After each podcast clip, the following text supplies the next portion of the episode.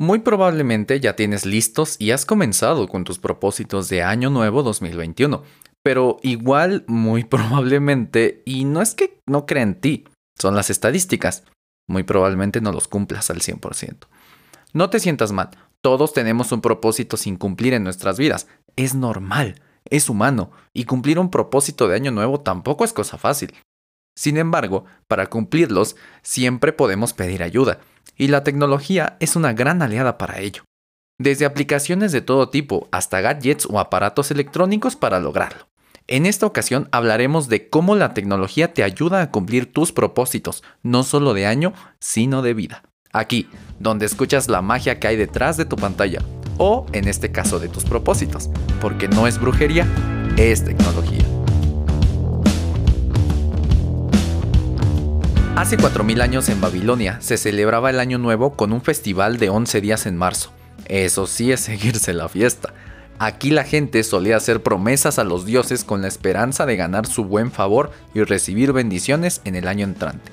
En 1582, el Papa Gregorio VIII marcó el primero de enero como el inicio del Año Nuevo, de acuerdo con el calendario gregoriano, que es el que usamos hasta la fecha.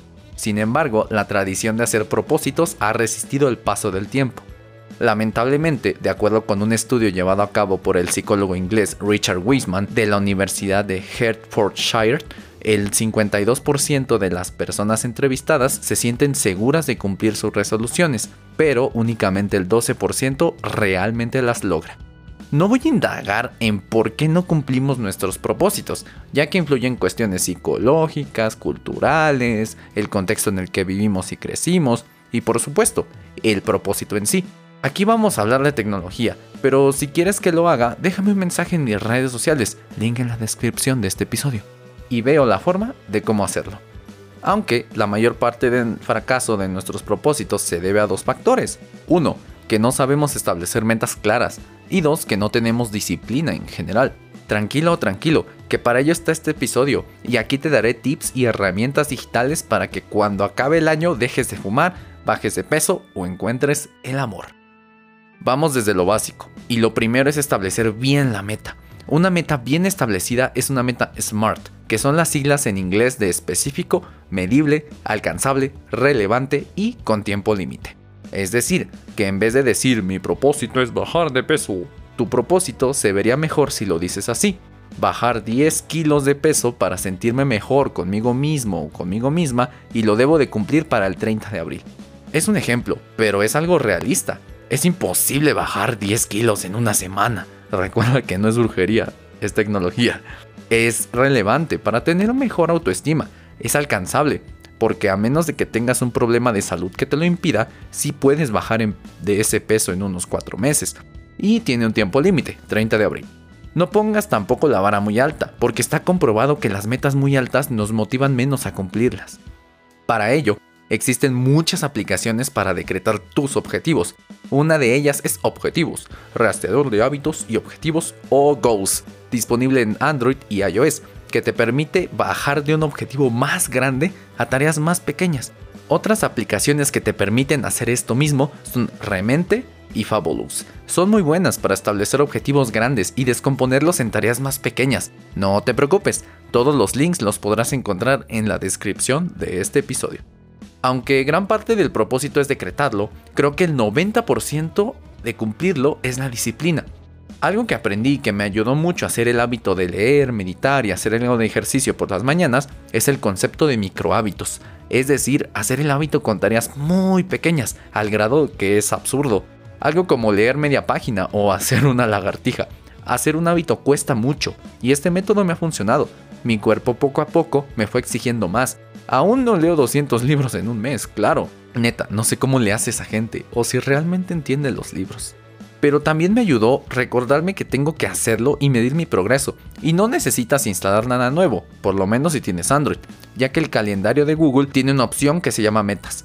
Tiene algunos objetivos ya prefabricados, como hacer yoga o leer, y también puedes hacer los tuyos. Solo ve como si estuvieses haciendo un evento normal, y en vez de programar un evento, programa una meta. Te pedirá también con qué frecuencia quieres hacer la tarea y la inteligencia artificial de Google acomodará la tarea en los huecos que tienes en tu calendario. Lo mejor es que va aprendiendo de ti, Por ejemplo, si nota que regularmente marcas la tarea como completada a las 7 de la mañana y la tienes programada a las 8, pues la va a ir ajustando a las 7, justo a tu hora.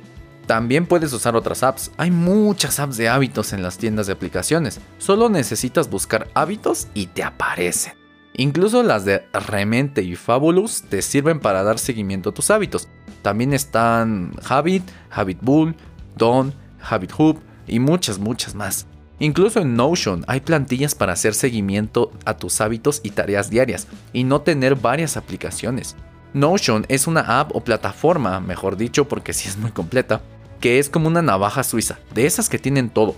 Puede ser un blog de notas, un calendario, una lista de tus series pendientes, un control de tus presupuestos, un diario y prácticamente lo que quieras. Te la recomiendo bastante. No creas que estas apps me están pagando, ojalá. Te las recomiendo porque conozco mucha gente que las usan y a mí me han servido. Como dicen aquí en Ciudad de México, van caladas, van garantizadas. Pero si tu objetivo, como el mío, es usar menos el celular, empecemos de una vez, porque aunque no lo creas, esto es más complejo de lo que se ve.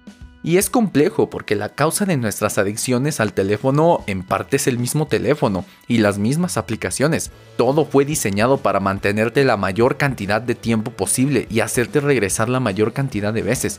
Y es que en parte es culpa de Steve Jobs. Uno de sus principios cuando concibió el iPhone era que cuando abrieras la calculadora ya no tuvieras un celular, sino una calculadora. Cuando abrieras tu calendario, tuvieras solo un calendario.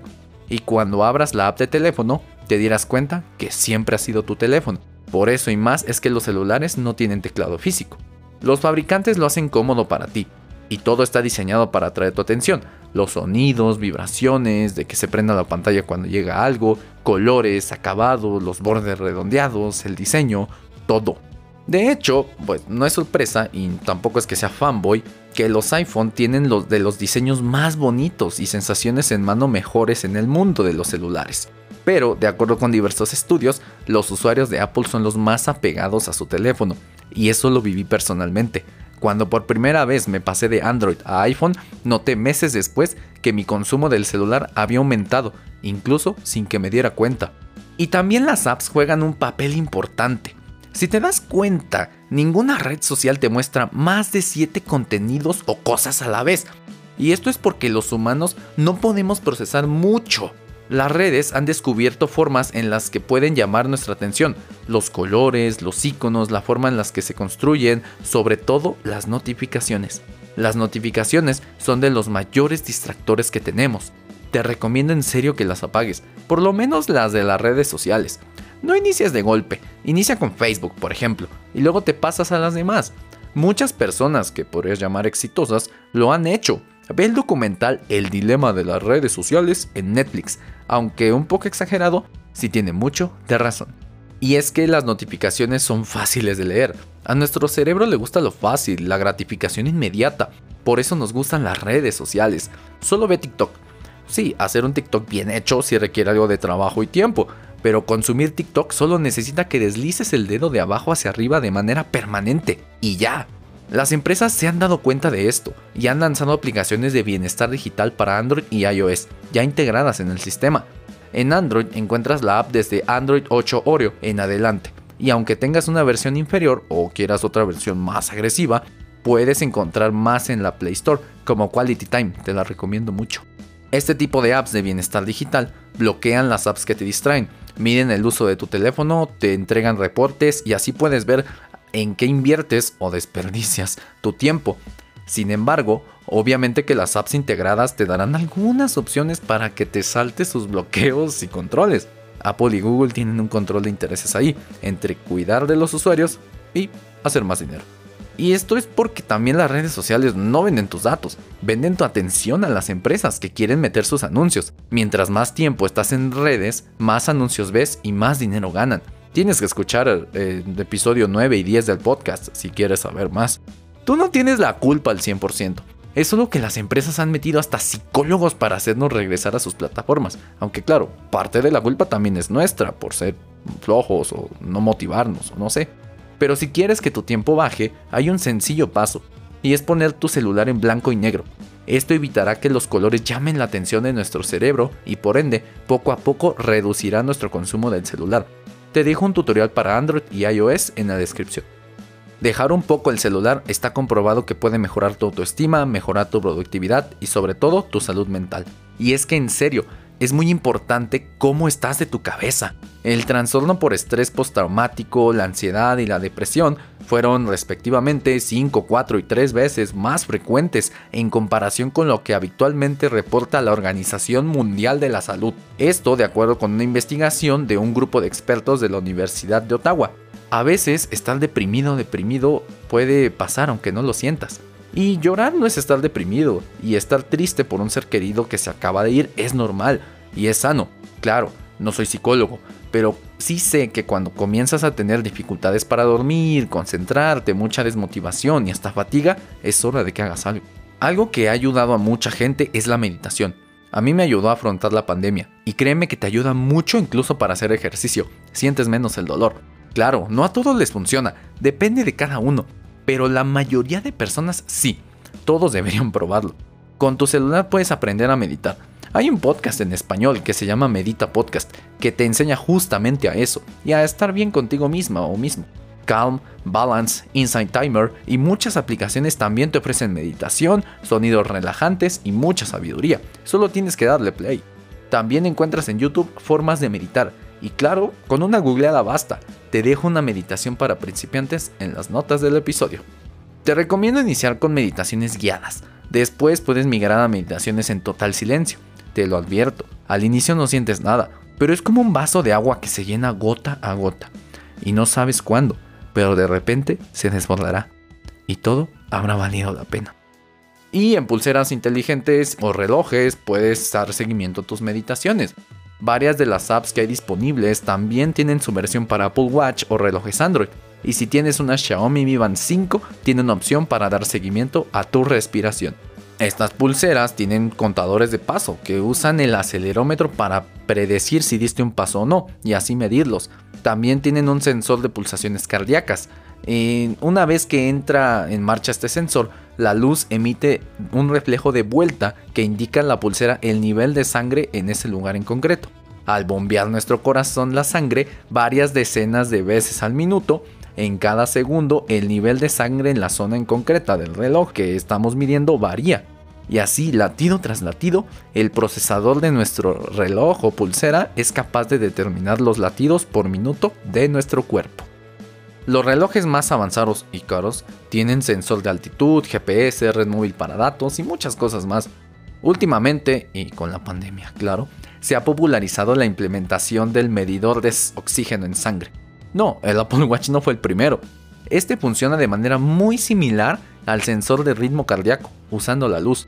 Algunos tienen sensores de caída y son capaces de llamar a emergencias si detectan que no te has levantado. De hecho, Samsung y Apple han ayudado a salvar vidas con sus relojes al detectar caídas y posibles fallas del corazón antes de tiempo. Con estos relojes y sus respectivas apps puedes, obviamente, medir tu entrenamiento y ver cómo vas para cumplir tus propósitos. Pero también hay muchas apps de entrenamiento sin reloj, como la de Adidas, la app de Google Fit, la de salud incluida en los iPhone, una de Chris Hemsworth llamada Center, sí, para que te pongas como Thor. La de El Canelo Álvarez, sí, el boxeador, tiene una llamada iCan y hay muchas en las tiendas de apps. Algunas son gratis, otras tienen costo, otras son freemium, es decir, que tienen capacidades gratis, pero algunas funciones son de paga. De hecho, Apple lanzó en diciembre su servicio Fitness Plus, que te da, ya sabes, entrenamientos de profesionales, ejercicios y hasta planes de alimentación. Aunque el agregado que le veo es que está integrado en todo su ecosistema, si tienes Apple Watch te va midiendo mientras haces el ejercicio. Si tienes una suscripción a Apple Music, pues puedes combinar tu música con tu entrenamiento y guardar la música que te pongan en tu librería. Puedes verlo en tu Apple TV y muchas cosas más, aunque de momento solo está disponible en Estados Unidos. Ahora bien, si tu propósito es aprender algo nuevo, tienes plataformas como Platzi, que tienen contenido muy bien hecho y profesores expertos para que aprendas sobre temas de tecnología y economía digital a nivel profesional. Sin embargo, también aprendes mucho de toda la comunidad de estudiantes de la plataforma. También está Creana o Doméstica, que son similares, quitándolo de la comunidad de aprendizaje y enfocándose en el sector creativo, o mejor dicho, diseño, marketing, dibujo, video, etc. Y también hay cursos en línea de lo que sea, incluso en YouTube hay cursos gratis. ¿Quieres conseguir un nuevo empleo o mejorar el que tienes? Te recomiendo OCC y LinkedIn. En esas dos casi casi te buscan a ti, no tú a ellos. ¿Quieres dejar de fumar? Está Quit, una app justamente para eso. ¿Quieres leer más? Te recomiendo comprar una Kindle de Amazon, son buenísimas. Está la aplicación de Goodreads para dar seguimiento a lo que lees y obtener recomendaciones. Y si no lees mucho o tienes discapacidad visual, está Speechify, que con inteligencia artificial te dicta por voz lo que quieres leer. ¿Quieres mudarte? ¿Quieres viajar? Aunque no te lo recomiendo actualmente. ¿Quieres comprar cosas o dejar de comprar? Arreglar tus finanzas, etc. Para todo ya hay una solución. Y si quieres poner un negocio, que no te desanime eso de para todo ya hay una solución. Justamente eso es bueno para ti.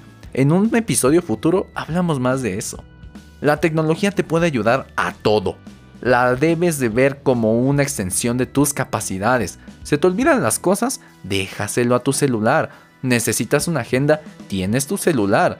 La tecnología no solo es Facebook o Netflix, también son herramientas para hacernos la vida más fácil. Pero por más herramientas tecnológicas que haya, al final todo depende de ti. No te culpes por no cumplir tus propósitos, es normal, a todos nos pasa. Mejor ocúpate por cumplir los que puedes lograr aún. Sé que en este episodio hablé un poco menos de tecnología, pero es que no lo puedo evitar. La mayor parte del cumplimiento de nuestras metas depende de nosotros mismos, así que incluso puedes usar una libreta para tus propósitos y lograrlo, o no. Recuerda que no existen hechizos para hacernos ricos o tener una buena figura de la noche a la mañana. Ojalá. Y sobre todo, recuerda que esto no es brujería, es tecnología.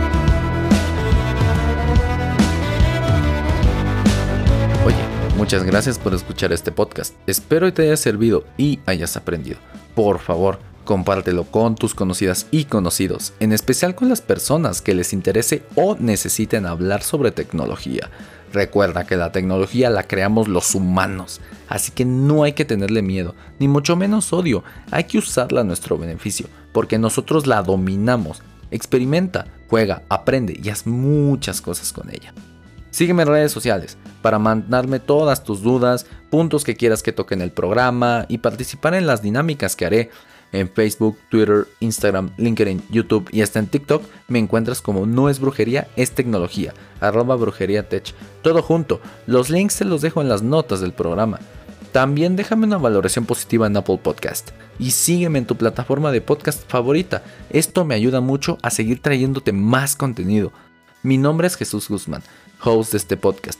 Para elaborar este podcast me baso en mi experiencia de más de 5 años como desarrollador de software y en una muy buena investigación cuyas fuentes te dejo en las notas del episodio. Aquí te explico, desde por qué tu celular tiene varias cámaras hasta cómo es que funciona la gran red que te permite escuchar este podcast, el Internet. Aprende y escucha la magia que hay detrás de tu pantalla, porque esto no es brujería, es tecnología.